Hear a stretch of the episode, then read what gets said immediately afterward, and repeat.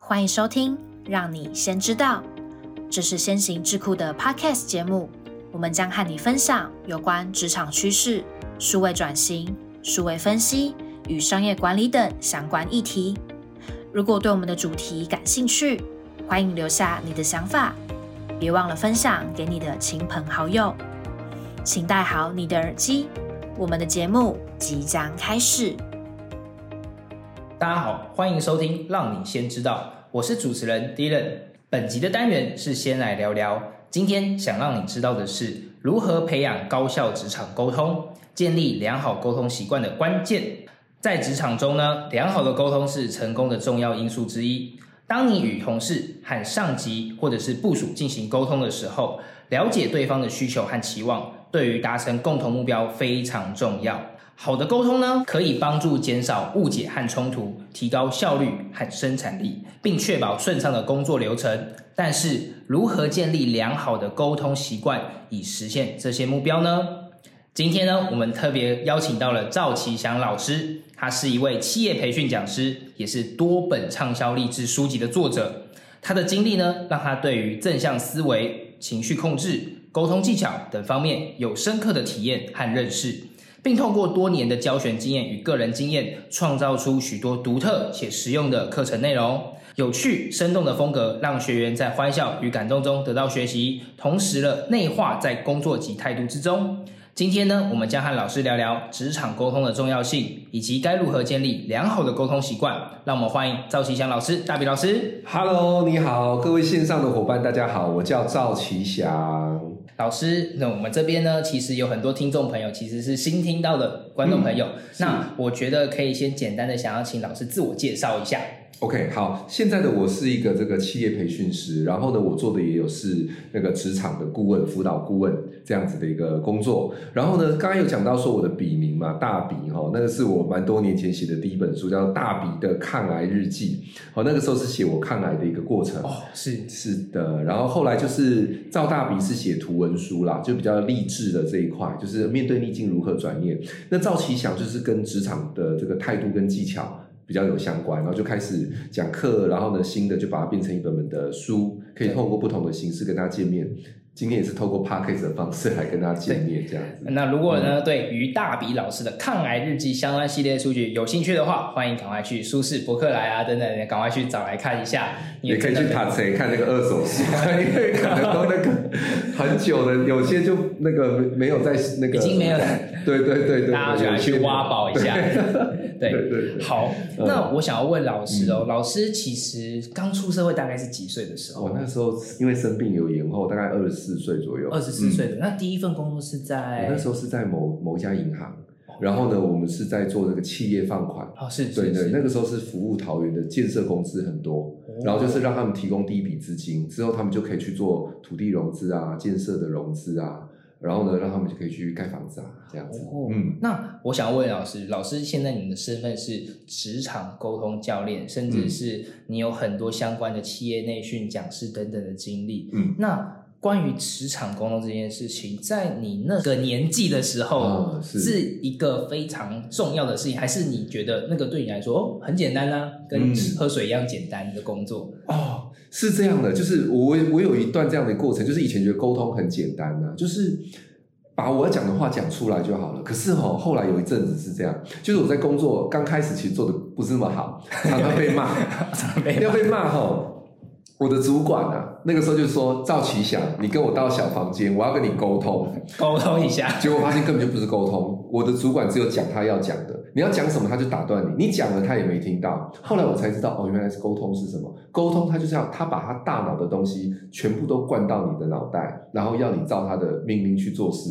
那是他的沟通那方是式他。的沟通，是赵奇祥，我要跟你沟通。哦，原来他的沟通是这样。可是后来我才想到，诶，其实大家不都是这样吗？当你觉得你要跟一个人开始沟通的时候，你就是想把你大脑的东西塞到对方的这个生活里面，哦并且他要按照你的这个指令来执行。后来我发现，诶，别人这样对我那没关系，但是我有没有办法哦？就是在我跟别人的沟通的时候，他可以去做一个翻转，让别人觉得是我们能够互相倾听的。然后接下来我们是可以有意识的接纳对方的情绪，并且协商的。那甚至我可不可以透过一些技巧，让对方呢也愿意倾听我的？去听我的意见的。哎，这个时候我觉得它好像变成了一门功课，原来它不是跟呼吸、吃饭一样简单的事情，这样哇老师，你这么早就可以意识到这件事情，真的很厉 害。因为都在小房间被骂，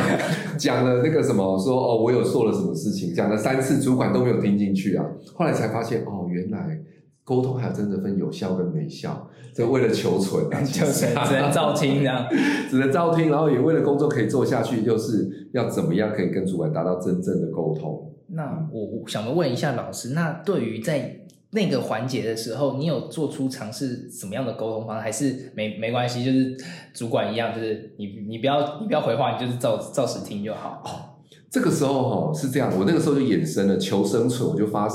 这个怎么讲发展出一套发展出一套求生一零一的第一步，就是我跟主管讲，就是主管，我怕我理解的不够明白，我可不可以把我要做的再跟你说一遍？哦就整个做完了，就是以退为进哦。是是是主管，我怕我理解能力不好哦，我等一下做的事情我先跟你说一遍哦。哦嗯，，就是他会讲很多事，对，可是呢，透过这样子的一个方式，我到最后我跟他稍微去媒合一下，啊我要做的这个动作的时候，他就说哦哪边要做哪边不要做。对，结束的时候，第二招第二招来了，第二招来了我注意 听。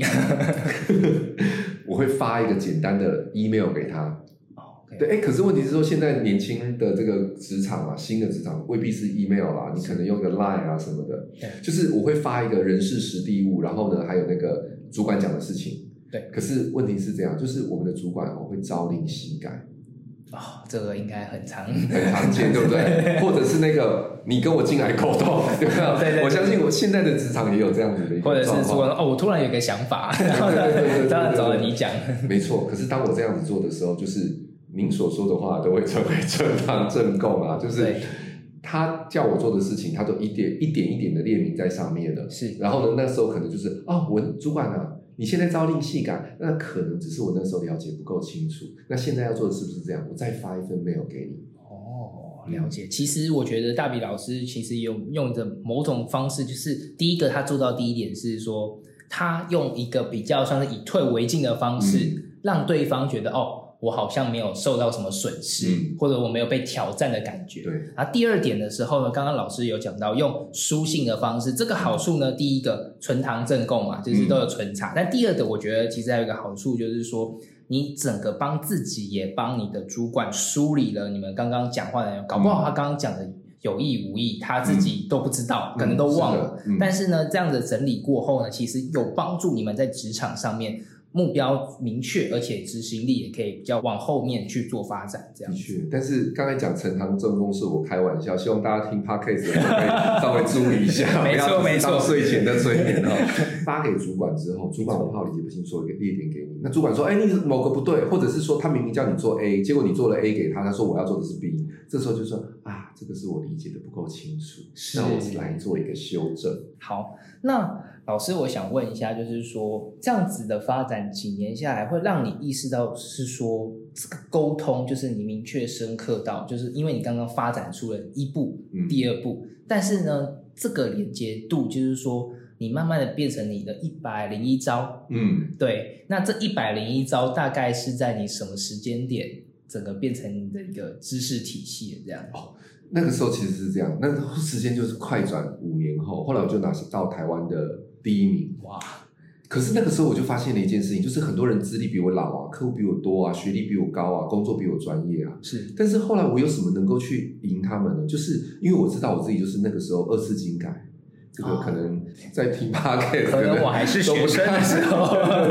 好，那个时候其实他很要求有年轻的力量加入到银行界， 是所以说我进去就是那个年纪最小，然后那个时候也突破学历的限制，然后呢，我们能够去做业务也跟以前的那个柜台，从银行要走柜台，然后再到业务等等的这个历程都不太一样。我们马上一进去就开始做业务人员，所以我在里面是资源最少的。可是为什么能够做成呢？那这个就是说，哎，我觉得职场里面有两件事，好、那个做事跟做人。做事情是专业啦，等等的啦。没错哦。那另外一个就叫做做人。那我觉得沟通，我觉得会是蛮重要的。也就是因为我觉得我一进来就蛮自卑的，就是啊，觉得自己资历又低啊，学历又低天天啊，被念。 年纪又低，还天天被念啊。那我就是以退为进嘛。哎，结果没有想到，哎，客户也喜欢你这样的态度，学长姐也觉得你这样子不会让他们觉得相处起来好像太 aggressive 那种感觉。哦哎、可是其实跟他们请教，他们会给你蛮多的方法。愿意分，开始慢慢愿意分享了这样子，哦，对啊，后来就有拿下那个冠军之后，哎，主管就开始请你，就是说，哎，那你现在把我们的那个圣经啊，我们我们在这个销售，其实我们有公司有整个流程，该做什么事情都把它定定下来，你就念给学弟妹听。我算是那时候刚开始第一次接触培训，出道作， 出道做，可是我觉得只是念上面的，大家都快昏睡了，我就开始会把这种。小故事，刚才其实我就是摘了一些那种小故事哦，是是主管是定我定到小比 赛哦，没错我就这个这对大概就是这样子，就是会发展出一些这种有点说说笑笑，让他们可以觉得说哎比较能够学到东西的，开始把公司的圣经一步一步念给学弟妹听。哦，哇，按照公司这个原有体系，再建立出一个自己有个人风格的体系啦，这样子。对，嗯那刚刚老师讲到的，就一个是做事，那没问题，因为不断精进自己的专业，这是很重要嗯的。但是做人这件事情，其实应该对大家来讲都是一门学问，而且学无止境。学无止境，就是怎么对上。那你对上，哎，那个时候可能，哎，主管安排你去做培训，然后呢，你的加薪幅度有些时候会高于一些比你同期进来，甚至比你早进来的人的时候，哎，对于同才之间呢，对不对？哦那另开始外一件开事始情，我们对对后来开始，哎，现在都在做科技金融，有没有？对，没我错们那，个时候是真的是科技金融一点零，我们是在做那种应收账款的那个什么电子系统的支付、代收代付。是哇，现在听起来很 low 啊，可是那个时候是一个蛮先进的概念，所以我们要整合到企业的 IT，对，然后还有我们公司的 IT，然后另外一个还有我们公司的跨部门同事，还有这个我们的这个对主管，对不同不同部门的主管，然后呢，我们还要开办说说明会，哇，是要对学长姐、学弟妹他们的客户，就是一次你要去做一个整个啊沟通的对的这个地图当中，你你会变成了一个很核心的角色。哇，那个时候才发现，哇，这个又跳脱出了另外一个这个阶段，就是以前就是对对讲对主管主管，然后对客户，哦，那现在又又不一样的风景了。这应该就是呃，老师面对到他的沟通二点零，就是开始变 沟通得2.0快变对得对对跨部门对上对下，对对然后不同领域。那是啊我想问一下老师，那你觉得在这个二点零当中，我呃随便乱把它定义啊，嗯二点零当中嗯，老师觉得在这个过程中，它的重要性是什么？或者是说，它怎么去让帮助你，而不是拖累你是这样子？我我先讲结论，就是说人话，做人事。哦，说人话，做做人人事，事，哦就是我举个例子，例如说我们在跟 IT 沟通的时候，IT 对我们来讲呢，说说那什么鬼话，我们这群业务人员就会说 讲那些都听不懂的，然后 IT 就说哦，你改一个按键要一百万哦，然后我们就说怎么可能，我们怎么可能跟客户沟通呢？可是后来我才发现，就是他们也觉得我们讲的不是人话，哦，对，嗯，当我们的这个专业不对频的时候，我们没有用共同的语言的时候，哎，其实大家是很难去做沟通的。对哦，所以说呢，其实还是回到做事跟做人，对不对？对。所以是在开会会议之外的时间，那我们就可能要多创造一些，例如说跟他们沟通，共同去吃个饭啊，然后呢打个篮球啊，哦打个篮球哦对呀、真的哎，就是约一些共同的时间，然后我们大家共同去做一些可能非跟工作有关的事情，那或者是说凹主管请客啊，请个真奶对啊，就半个小时喝真奶，大家都不要聊公事，聊公事罚钱，变成下社工基金。哦，还有这种方 法，玩一下，就是大家都是打工仔嘛，没错哦没那这个开会的时候就是蹭老板的真奶，对不对？用公司的时间我们来打混，可是其实那个打混就还蛮有用的，就是我们去聊聊聊聊说这个 IT 它的辛苦啦，然后企业为什么要来跟我们合作啦，然后他们的语言是什么啦，他们的制程是什么啦，为什么他们在这一这一方面其实会有痛苦跟困难啊？对，不要只是说完全都是在聊那个如何合作，有些时候是产生冲突，去聊聊他们工作的生活甘苦谈。他们会讲一些专业术语的时候，这时候再跟他们去做一些请教。对方感觉到说啊，你有想要跟他嗯们做了解跟沟是的通，所以说人话这是第一件事情，可是下一个叫做人事是什么意思？就是我们如果说要今天跟跨部门跨出来在做这个合作的时候，常常都是这样子，你不配合我的需求，所以我东西不给你，这个就鸡与蛋，你不先出鸡，我怎么出蛋？对就大家都卡在这个现场啊，大家都要等对方付出这个下一步啊，嗯这个专案经理应该最常头痛的问很题。头痛，对啊，所以说，哎，在这边的话，就做人事，就是我们会讲啊，大家都是打工的，对不对？那我们现在的话，我们先不求那个什么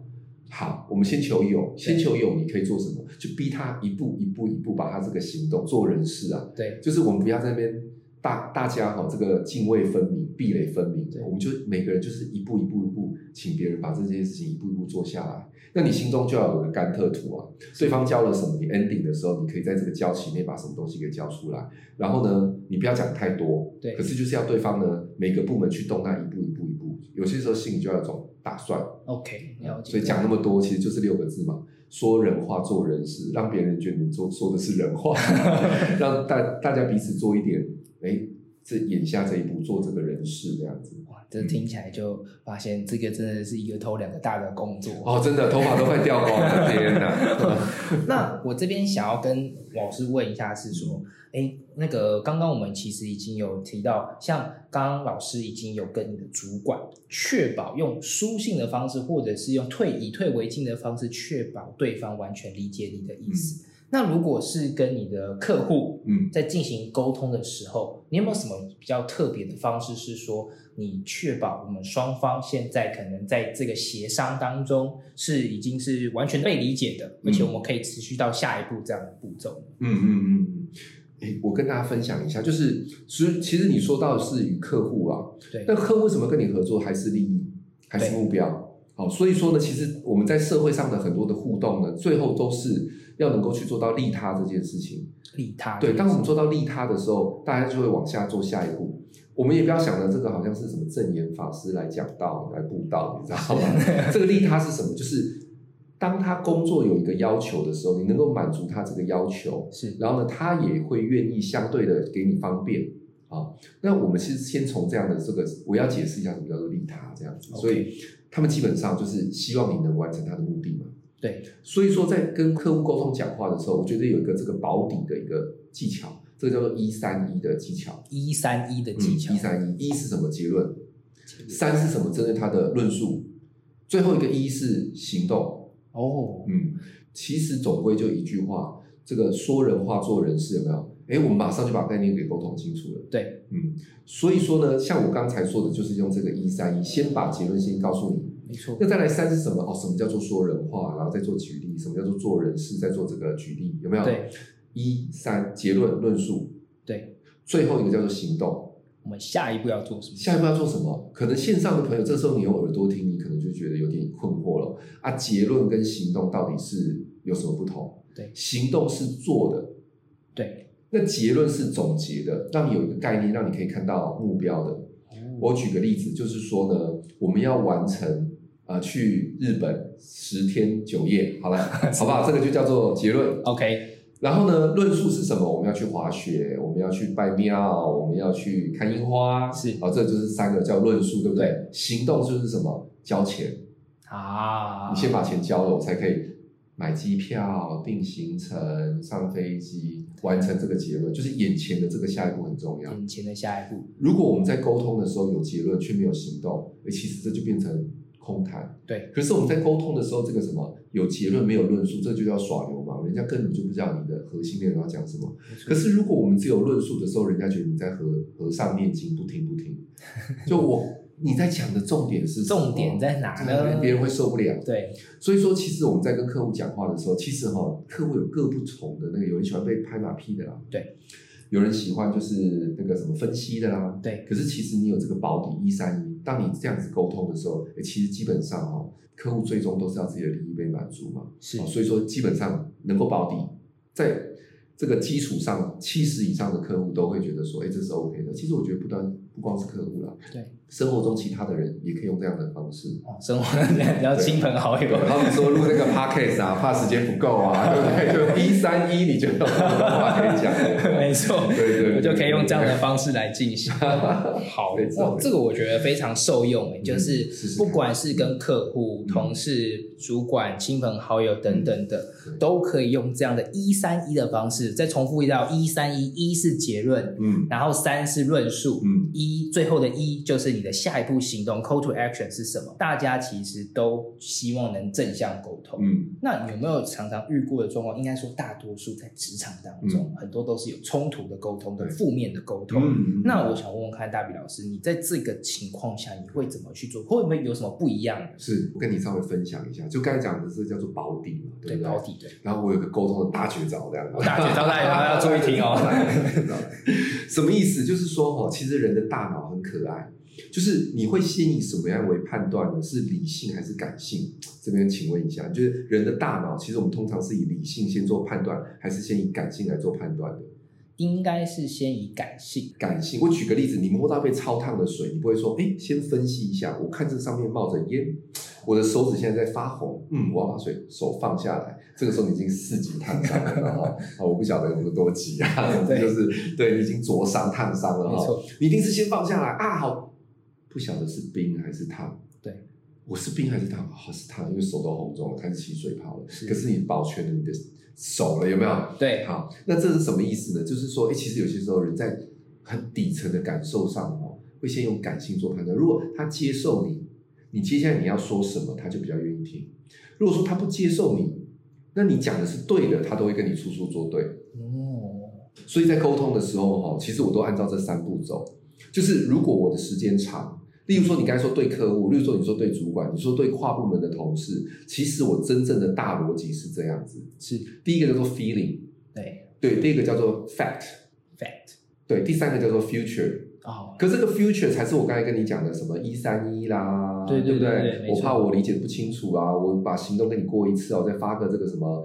电子信给你啊，会议记录给你啊没，错这都是叫做 future。是就是我们大家不要纠结于情绪，我们赶快做事情。对可这个是保底的，包底，对对对，这个就是你有一般的沟通技巧，然后大家就是不要再挣扎在那个情绪上了，赶快事情往下做。对哎，可是你没有先走这三步骤，坦白讲哦，其实你对别人的影响力也不会那么的大，信任度也不会那么的大。是然后另外一件事情，有些时候你这个沟通的这个怎么样层级呢，可能也不会那么高。所以先回到第一个，就叫做 feeling。 feeling 对 feeling 的话哦，我觉得先在今天是 podcast 嘛，不像对课程，我们很难用具体化，然后案例、没错演练，能够跟大家去都特别的讲什么。我可以讲一个小小的技巧就好了。是就是哦，你先讲你好付出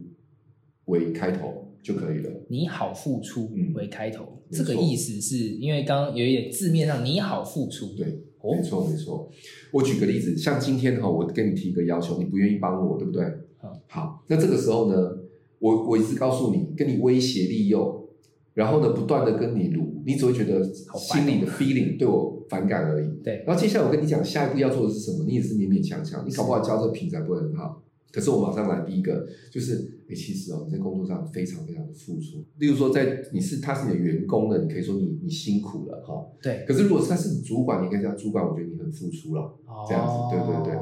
我看到你的付出是什么，哦对对，然后呢，你非常非常的为大家着想，是讲了你心里就舒服了，对不对？没错，嗯，就第一个叫 feeling，你先让他心里舒服。但是在这个过程当中哦，就是有些人会说同理心，可是你会知道，那我要怎么样展现我的同理心？是有些人会说同理心，可是我心里就不愿意同理。啊，但是这是一个比较简单的方式，是是你就用这个方式去说就好了，别人也会觉得你有同理心。对，没错，可是当别人觉得你有同理心的时候，下一个 feeling 继续哦，还没讲完哦，还没还没还对没结束讲完 哦，就是说我的为难之处，你很付出，可是我现在的为难之处，啊，我现在工作上遇到的困难是什么？是这样子跟他讲。可是你想想看，你颠倒会怎样？我跟你讲，我现在很为难啊，你也有付出，别人就觉得你在套他嘛。哦嗯，你要先以他为优先，是，的，这个就所以是你就刚刚用这个利他方式的感利觉，他的感觉。对，所以人都是希望你为他做事的，可是不一定是真的是事情这件事情，而是一个心情感觉。对，他感觉到你对他的鼓励，对他的赞美，这是这是一种付出的话，那你就付出啊，是对不对？好，所以说接下来就是你很付出，可接下来下一个就是，哎，其实我也很为难，我夹在中间，我也很为难。对这个 feeling 他就得到满足了。对，他得到满足的时候，这个时候你突然插一句，你也很为难，这个时候他耳朵就打开了，心也为你打开了。嗯好，然后呢，接下来叫做 fact 是， feeling fact，下一个叫 future 嘛。，对，这个是我在课程上会用一个这个三 F S，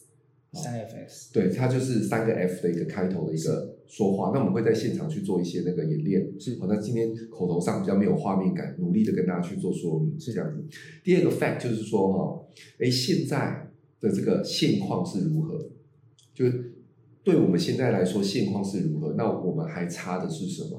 还差的是的落差是什么？嗯我们的目 gap 标是在什哪里么？我们的 gap 是什么？是这个时候你可以跟他去做一个这个分析，哦好，这个就叫做 fact，因为他把心打开，他愿意听了，对不对？好，那接下来哦，最后一个叫做 future，还记得我们刚才那个一三一有没一有？三一没就错，是结论对、论述跟行动，对不对？没。错，其实你觉得一三一哪个最重要的？最后的一吗？如果是一个执行层的话，最后一个一其实它是最重要的。对，每天高来高去，结论啊、论述啊，对不对？它也不会产生结果，对不对嗯没错？好，所以说，如果我们大家都是执行层的时候，有些时候也是这样啊。决策层你要他给你一个资源，这也还是落到执行哈、没对错不对？它这个就是最后的行动，所以最后的一个这个行动 future 是什么呢？就是我只要做这一步就好了，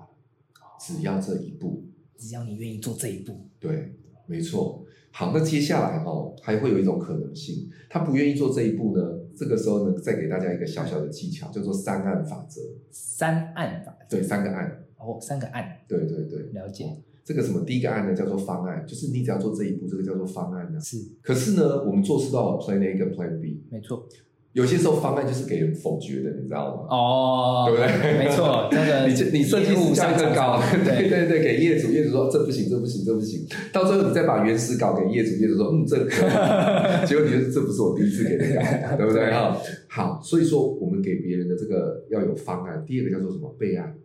备案，备案是什么意思呢？就是哎，你在你可能是从 A 点付出，然后他来做 B 点是方案，对。可这个时候你可以这样子，我去做 B 点的付出，A 点让你做，这个时候就很活了，对不对？没错，好，就是说你这个不愿意做，那我来做。这个时候你就很快产生一个 Plan B。有些人说哦，我一定要产生 Plan B 吗？我的头脑没有那么好，没办法产生 Plan B 啊。其实就是你把工作总量摊开，然后呢，你去做一个分工，你来做他的，那他能不能来做你的？哦，你也稍微可以这样子去组合一下，就变 Plan B。没错，跟他讲就是说，哎，其实我今天是非常有诚意，那我也是要为你着想，所以呢，我有这样的一个 Plan B。是对，这个叫做备案。备案，对，大家工作时间都是这样子啊。没错，哦，这个 Plan B 不是说我为你付出更多，然后你就付出少一点，这个叫做 Plan B。那否则你就是把大家工作都做完了，别人做一半的事情领一份的薪水，你做十份的事情领一份的薪水，对不没对？错，结果呢，本来你一份可以交九十分，你做十份只能交六十分，对，对，那大家对我们的信任感是提高还是降低呢？嗯，这应该都降低了，画一个问号，不好说，不好说， 会降低啊，对不对？对哦，好，那我们到下一个 Plan A 跟 Plan B 方案跟备案。对那下一个案是什么？考考你。下一个案是什么呢？嗯，结案哦， 不可能， 叫做惨案， 惨案哦，就是我们一起交不出来，我会死得很惨。哦，哎，记住哦，还是以退为进哦。今天以退为进贯贯穿了整，没错没整，错，，对我们叫做今天交不出来，我会很惨，但对方也但我怕会影响到你。啊，好像这样的说法，你不要说今天做不出来你会很惨，那你刚刚那样子就结下了。对，对，我们大家都是一个辛苦的打工人，有没有？没错何必在这边大动干戈、互相为敌呢？我对们大家都是为友的啊。嗯可是有些时候常常就这样，一个沟通谈不好，彼此就为敌了没错，啊。所以说，就跟大家分享，如果对方在那个什么 feeling fat 的这个 future，啊是他不愿意妥协的时候，那你可以拿出方案、备案跟惨案，你可以试着跟他沟通一下。哦，老师刚刚分享的东西真的非常的丰富，哎我可以帮大家再做一点点的总结。刚刚老师讲到说，先从就是我们有一个三 FS，嗯，对，第一个呢就是 feeling，然后呢，嗯第二个就是你的 facts，是然后第三个是 future。那 Future future 就是刚刚老师有讲到一三一嗯这个说法，可能是一三一啊，可能或者是刚才那个以退为进啊，我怕我理解不清楚，我们把没错行动我再跟你说一遍。对。嗯然后呢，这中间有个环节就是说，其实在 feeling 这个开始的时候，你要让对方就是可以愿意敞开心胸听你说。嗯我觉得他愿意张开耳朵听你说这件事情，就已经是成功的第一步了。嗯，而且呢，通常是建立信任关系的开始。是是，对是对对，嗯哇，那这样子真的是非常受用。那我这建边立关系的开始，建立跟大家分享那个技巧，就是我觉得你也很付出，对对不对？没然后接下来就是哦，我觉得我有这个蛮为难的地难方，处我的难处是什么？这样子。对，嗯那我想问老师，刚刚这样的方式啊，嗯其实职场的工作内容百百种。嗯刚刚这个可能是我们跟内部团队沟通、跟那个客户沟通的时候嗯可能会遇到的状况，可能也可以用的非常好用的一个武器。嗯但是我想问问看，在会议开会这件事嗯情，嗯嗯其实我会自己会觉得说，开会其实也是一个一门学问，是是是可能是跟老板嗯主管会议，嗯可能是跟部署的会议，嗯或者是反正跨领域的会议这种等等的、嗯嗯嗯嗯这种开会啊。我想问问老师，你这边有没有觉得，嗯，有没有另外一个觉得不一样的新的，或者是嗯说刚刚老师讲这一套也是很容易适用的一个方式？沟通的现场当中，我觉得我可以聊一下这个整个会议的大架构。哦，会议也有架构这样对，子，其实这个大家可能都会是跟大家会议有点相关啊。对但是我觉得有几个点可以跟大家来做分享。是对，第一个我要先谈的，但可能可以放在最前面谈跟最后面谈，但是我把它在会议的架构放在第一个谈。是啊它这个就叫做什么？叫做会议通知。会议通知很会议重要通知，我们之前常常会出现的一个这个状况哦，就是当我们要开会的时候，礼拜一我们会开大会，对，啊、结果开大会的时候，这个时候就问各个人说，哎，你做了什么样的工作？这个时候各个人就说，哦，对不起，我还没有做，就一摊开，你做的不就跟上个礼拜一样吗？哦，就是说，从上礼拜一开会到今天，你什么事情都没做。他说：“我对不起，我的理由是什么？”所以说礼拜一的话，就是大家都没有做，但是整个理由大会议理由大会就停在这个现场了。 是可是后来我们就研发出一个这个，也不能说研发，就是也参考别人这个做法。我们在礼拜四上午发了一个这个会议通知，是这个会议通知跟会议记录其实差不多了多少的，嗯，哦，对，但是这个会议通知就是在告诉大家，请大家有看到的时候回一个收到。哦我们是在那个 mail 嘛，是其实你阅读它就会打勾了。对，没错，哦，可是但是呢，你要回一个收到，但是呢，你当你要回出这个收到的时候，你就必须把它点开来看，接下来你就看你还有多少时间可以补破网。 所以我们礼拜四上午发给你哦，所以你有礼拜四下午跟礼拜五全天。对，所以我有点鼓励啦，如果你要发会前通知的时候，你可以提早两天。了解，发给他，让他还有这两天的时间可以去追一下这个进度。所以说，哎，这个会议通知它就蛮蛮重要的。这样子在当下的会议应该效率会更好。是的，对对对对。那另外一件事情哦，其实我觉得在做这个会议的这个开会的时候，就有几件事情可能特别的可以来做思考。是就在会议的时候呢，我们会打着这样的一个名义，就是我们要训练未来的领导人。哦，训练未来的领导人当我们用训练未来的领导人的时候，是什么意思？就是我们的主持人是尽量能够让每一次都能够换一个人来做。哦，要么有些公司它可能是一个人管一个月，对啊，要么就是每一次都换人对，这样子。但是我个人有点偏好是每次都换一个人来做，会议主持人这个工作是的，，是的，是的。哦所以说他要在这个自己的行事历先设定，我要先发会议通知，对，然后当天的话我就是会议的主持人。是对，这个前期会有点不习惯，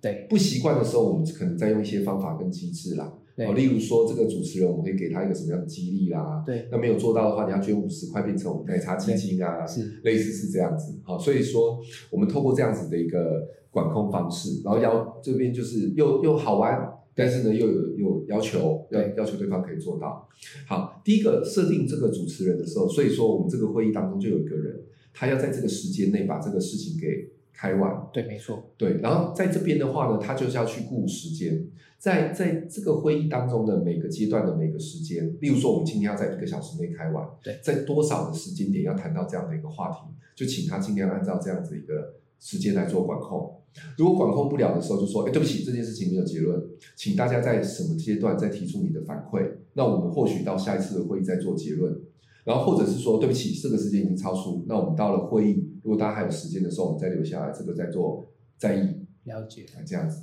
那当然还有另外一件事情，就是我们在这个过程里面，每个会议的事件上面呢，都会有一个这个负责人，他就是这个事项、这个项目的负责人哦。我举个例子，他呢是要负责开客户说明会的，然后后面他就有一个负责人。是他是要去寄信、电话联络这所有的客户的。我举例而已，哈，这跟大家的工作不一定完全息息相关，但是我只是举个例子，这一个工作内容项目，负责人最后就会有签名，这个人是是谁。是当我们在发会前通知的时候呢，这个人他就可以去看到。哦，我这就是我负责的工作，而不是大堆头的哦。公司今天开会是这些东西，那每件事情都跟我无关。对嗯，所以它就有效避免掉。其实我们讲的这几件事情，对， 第一个叫做会而不议，会议最怕几件事情：会而不议，议而不决，决而不行，行而无效。行而无效。对，那我们现在就开始把这几个规则哦放到这里面。第一个，会而不议的话，会前通知，那就是会有有议，对不对？。对那议而不决，因为我们有设定这个时间差，对，所以说你就要在这个时间内能够拍板。那另外一个，他会有一个负责人，是当他有负责人的时候呢，真的没办法决定，那就请负责人自己拍板。 OK 好，所以说就会而有意，意而有决，决而不行。那决而有行，就是我们会在前两天发会议通知出来没，错所以希希望他们把这个任务给完成。不行的话，等于说你拖到整个团队的时间，这个是目标的 deadline，这不是你的 deadline。对，我们常常有些时候把 deadline 想得太轻松了。对啊例如说今天现在是四月嘛对，然后六月要交嘛，对不对？哦我就对以为我有两个月，其实不是这样的，是我在四月二十号之前要交给某某某，某某某接力在四月二十号到五月做，没五错月的时候下一个人做做到 deadline 嘛，哦对，会而不议，对议而不决，决而不行。那最后一个就是行而无效。那我们要如何行而有效？这个就是要靠检讨了。在每次的这个事情执行之后，我们就要是来检讨一下，好，就是说，哎，我们哪边可以做得更好的？对，那这一次其实很成功，但是说不定我们还有可以调整的地方，然后我们稍微再来去做一些这个调整。所以在整个的会议的 format，对我们就看一下哈、哦，第一个上面会有日期，就是这次日期跟下次日期，这也是一根夏至日期。对，不会开开会遥遥无期。没错第，二个就是会议的时间是几点到几点，会有一个简单的会议议程。没错，嗯，第三个呢，这个就是会议的要讨论的所有的项目，这样子。是下面呢会有一个哦，这个就是代办事项。对其实这个我讲到这边都跟大家的差不多嘛，对，其对实不对？都都差不多，对不对对？可是下面一个就是有两个不一样的，叫做管理规则跟 SOP。管理规则跟 SOP，嗯，管理规则是什么呢？管理规则就是说，哎，当我们在今天做这以上所看到的项目的时候，规则把它写在下面写清楚一点点。对，当这个专项结束了，这个规则不用再列在上面，就把它 delete 掉， delete 然后呢掉把它这个收起来。是哦，所以说这个管理办法呢，我们这个就是看现在的那个什么管理规则。在执行的专项上是真实需要的，对那就把它列下来。那最后一个 SOP 是什么？就是如果我们在做的东西很新很新，完全没有嗯 SOP，我们就开始先把这一个一个一个列起来。哦，就是可能你们现在很新，可能都很有点发散，但都是很你把发散，把事情有做到的，可能就把它列把它列起。下来。对这件事情我们应该怎么做？一次一次来修这个 SOP。对这个专案结案的时候，SOP 就出来了。哦， SOP 出来的时候，我们再把它放到现在就叫做云端嘛，以前就是资料库嘛。没错，那未来要再做类似新的东西的时候，就把这个 SOP 拿出来，再修改再看、再新修改、对再再建档。这个等于说一页就可以把它给完成。是哦，对，那当然，如果说你要分好几个文件档也可以啊。可是是这样的，就是说，哎，我以前所在的团队跟我现在经历的一些团队哦，它都会有一个就是说比较不喜欢那么多的文件没哦，错，所以对啊，其实我觉得人人同死心哦， 所以说，哎，这个通常第一页是最重要的，那下面呢，可能就是比较是管理管理人会会去会去看的，会去是做一些优化的。哦，那他在 ending 的时候，他就要把这整个管理规则，哦，他都砥砺掉了嘛，因为都做完了嘛，就在这件事情它的游戏规则是什么的砥砺掉，可是这个就最后出来一个这个 SOP。哦，这个 SOP 的时候，他就把它做归档，未来大家就不会说这个又要重新再来一遍，哦，至少有有个七十分的 SOP，那再来优化。老师今天除了沟通之外啊，也把会议跟做事方法跟 SOP 其实都讲得非常清楚了。咦，那老师，我想问一下，在跨文化领域这个方面呢，你对于这个沟通有没有什么一些建议想要给跟我们各位听众的呢？其实我觉得回归到一件事情哦，就是我们后来在做培训的时候，其实蛮常会跟一些这种跨文化的团队在做一些这个沟通。是嗯，但是其实其实我觉得沟通有一个全球通用的一个这个诀窍啊，是，就是让对方感受到你有在倾听。哦我觉得这件事情它蛮重要的，听比说还其实更听比说还更重要更重要，没错算是整个的总结。是第一个就是说刚才说的第一零一招以退为进，对不对？没错，我怕我了解的，我怕我听得不够清楚，我怕我理解的不够清楚，我可不可以把我听到的再重复说一遍？是当你对各个跨文化的人哦，去这样子去做一个倾听的时候，并且在做一个会诊的时候，诶，对方其实那种心理感受是舒服的，是没错好的。那又或者是说，至少我所服务过的比较跨国型的这个企业，面是对不同的这个国籍的人，然后呢，诶，他们都会觉得，诶，你这样的一个说说话方式让他们感觉到是很舒服的，是然后你也是很以他们为尊的这样子。然后呢，另外一个就是说，在沟通的时候还是以利益为导向，就是这个一三一。一三一，所以在沟通的时候，哎、其实它是一个，这个也不是台湾出来，这个其实我是看这个麦肯锡哈、他是们有个这个简报逻辑啊。啊，其实它不是一三一，它是一三一四一五一都可以，只对是它是把那个架构大致的跟你说明。可是我们说沟通嘛，比较对精简摘要型，我才刚才说的一三一，让大家也口诀化好记一点点。对，哦，所以其实这个也是有点蛮全球通用的。是哦，所以说像这样的一个一三一，那另外一个其实我觉得哦，就是刚才说到那个 feeling 啊，fact 对跟 future 这个大方向啊，我觉得未必一定要，我觉得有些时候我们亚洲人哦，这个还比较细腻， 还要来一个就是哦，你很辛苦哦，哦，我的为难之处是什么？那、现在的目标跟这个阶段差异是什对，么？平常跟朋友都没有这样对子对沟通，对，被看查看是什么？对啊，平常跟朋友都都没有，因为大家都有默契的嘛。对可是问题是，有些时候来到职场，不小心会擦枪走火这样子对，连朋友做不成做同事，同事做不成变敌人，所以啊，稍微小心一点点。这样其实我觉得在跨国上哦也会是通用，是但是其实就反而有些时候哦，因为大家都是在跨国际的这个沟通，反而不会那么的要求是过度的这么的敏感。我觉得大方向你 feeling fact future，你能够按照这样的逻辑，那我觉得它就已经是很对很成功了。基本上心情这个是全球都有需要的，这个被照顾到的感觉，对这个是全球都重要的。是啊，是啊，但是你就会知道，有些民族它民族性就是比较严谨啊，是，所以你讲话的时候你也不要太逾逾矩啊，对对对，哦，像这个，像我今天就比较活泼嘛，哦，可能遇到那种比较严谨的，哦，那个比较阶层的， 是哦的的这个国籍啊、那你可能就要稍微的去变得比较再优雅一点啊，是沉稳一点啊，哦，对不对？哎，有些时候你就要那种美式的，比较开放的，没错，对，有些时候你就直接就是开开玩笑，称兄道弟，哦，这样子也很也很轻松，没错这个也也很好，哦，对所以说当然还要看一下那个产业调性。没哦错有，些可能就会比较就是要点仪式感的啦，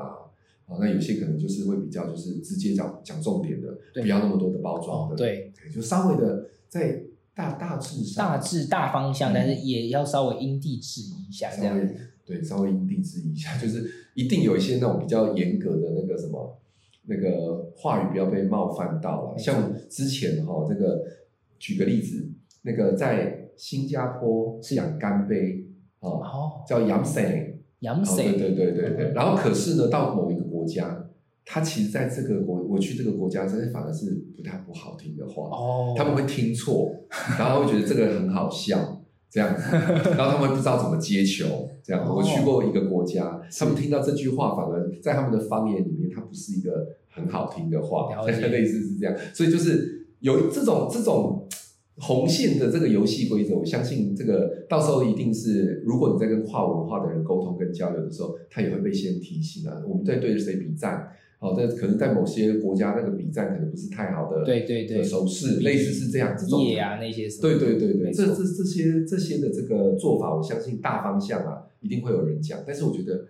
比较说呃小的方向哦，或者是说比较一些沟通的共识哦，我觉得像今天几讲的几个小技巧，哎，我相信它也会够用。那至少我说可能服务的啦、交流的这个，不管是客户也好啦是，然后或者是说那个厂商也好啦，哎，其实还蛮适用的。 OK，了解。好哇，今天跟大比老师真的是聊得非常的开心，我觉得很受用。我自己如果在沟通上面早点遇到大比老师的话，我觉得我应该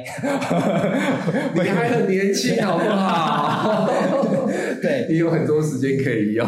对，我觉得沟呃通这一点就是大家其实专业人士、精英啊什么的，就是这些专业度都可以再努力培养。但是沟通这门学问，就真的是你活到老学到老一件事情。不管是从那个夫小夫老妻啊，其实他们搞不好也是沟通了一辈子。哎对是对啊对没错然后呢，你在职场上面，嗯其实你也是到了退休年龄之前，你都还是要不断沟通的。是的，对，嗯那我真的今天非常谢谢老师跟我们分享了这么多沟通的实用技巧。那也谢谢你们的邀请，对，那我们今天呢节目就分享到这边，我们再次谢谢大比老师，谢谢大家，谢谢大家收听，谢谢大家，拜拜，拜拜拜。谢谢你今天的收听。